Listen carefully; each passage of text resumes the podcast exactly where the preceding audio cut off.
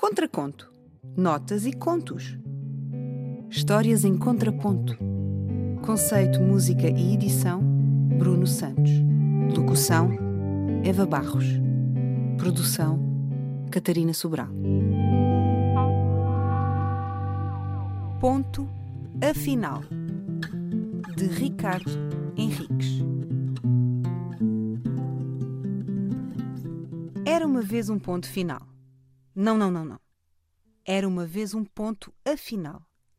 Afinal de contas e de contos, esses tais que acrescentam pontos.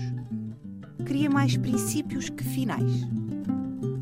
Sentia-se hesitante, mas não ao ponto das reticências. Tinha um peito gritante, mas não ao ponto da exclamação. Imaginava-se um cavaleiro andante, mas não ao ponto do ponto e vírgula. Não queria enumerar, nem exclamar, nem deixar no ar.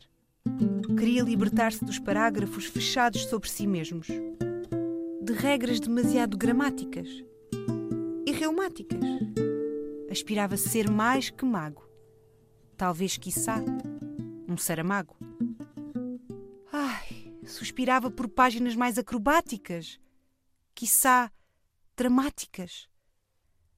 Até que um dia aconteceu o impronunciável apesar de algumas vírgulas comentarem depois que sempre suspeitaram daquele ponto de olhar perdido com pupilas em ponto de fuga.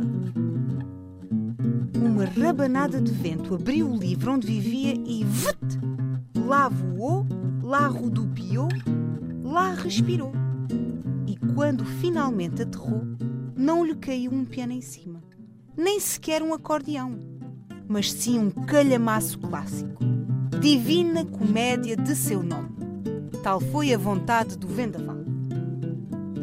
E foi aí que tudo mudou, afinal. No meio daquela selva escura, o ponto viu a sua vida andar para a frente. Esmagado e esticado, mudou de pontuação. Deixou de ser final e passou a ser travessão. Daí em diante, é difícil contar esvoaçou de história em história, começando frases, abrindo parênteses e iniciando debates, sem nunca, nunca fazer remates. Era uma vez um ponto, que afinal não. Depois do divino vendaval, renasceu travessão. Contraconto. Notas e contos. Histórias em contraponto. Conceito, música e edição: Bruno Santos. Locução: Eva Barros. Produção Catarina Sobral.